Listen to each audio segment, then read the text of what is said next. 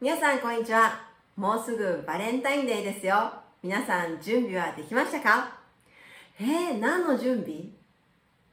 心の準備？いやいや、チョコレートの準備です。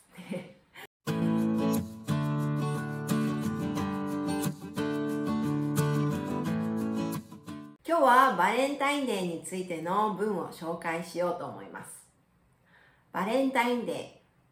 もうすぐバレンタインデーですよね。特に男性の方はドキドキワクワクしている方がいらっしゃるんじゃないでしょうか。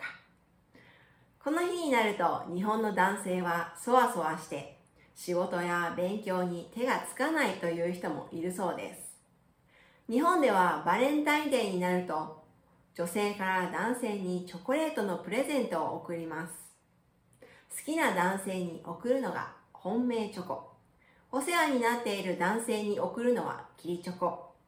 女性、男性に関わらず仲良くしている友達にあげるのが友チョコ。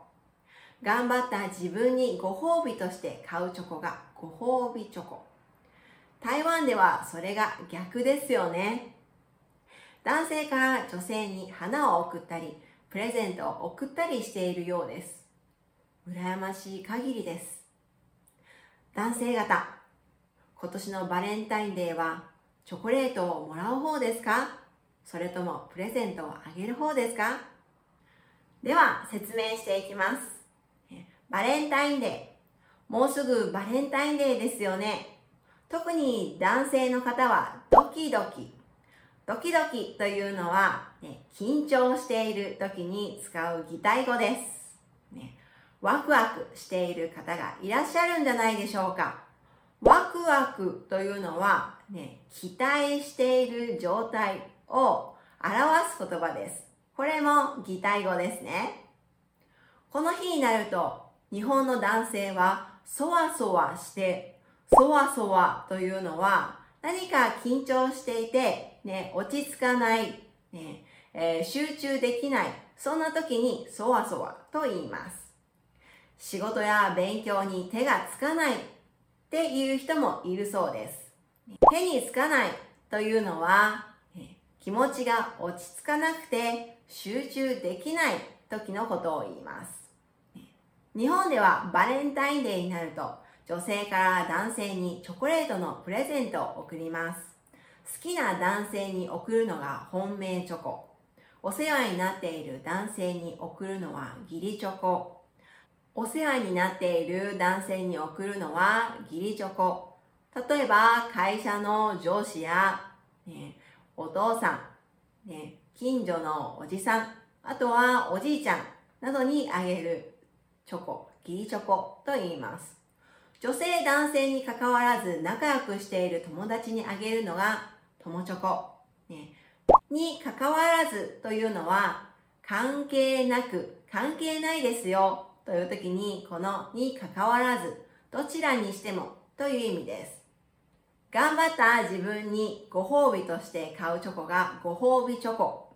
ね、これは仕事をしている、まあ、女性がよし、仕事頑張ったぞ、いろいろ頑張ったぞ、ね、自分のために高価なチョコレートを買おう。で、ね、高価なチョコレートを買って、ね、楽しむ。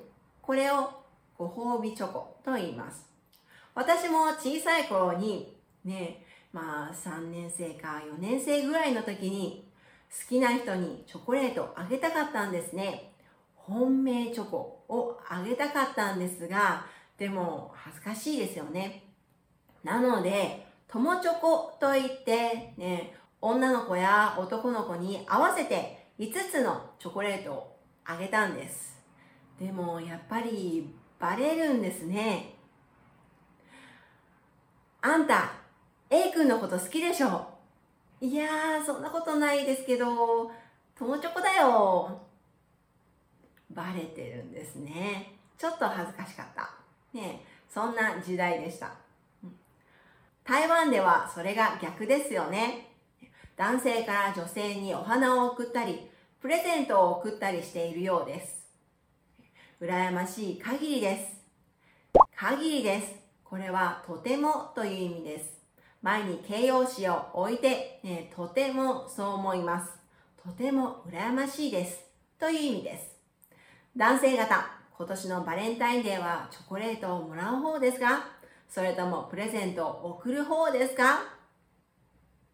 もらいたいですよね。もらう方になりたい。ね、もちろん、ね、プレゼントしても喜ばれます。はい。では、最後に、ね、単語のチェックです。ね、ドキドキ、緊張しているという意味です。ワクワク、ね、期待しているという意味ですね。そわそわ、落ち着かない、ね、という意味です。ね、に関わらず、関係なく、関係ありませんよ。どちらにしてもという意味です。手につかない、気持ちが落ち着かなくて集中できないという意味です。何々限りです。ね、前に形容詞を置いて、ね、とてもという意味ですね。いかがでしたか？では、次の動画でお会いしましょう。また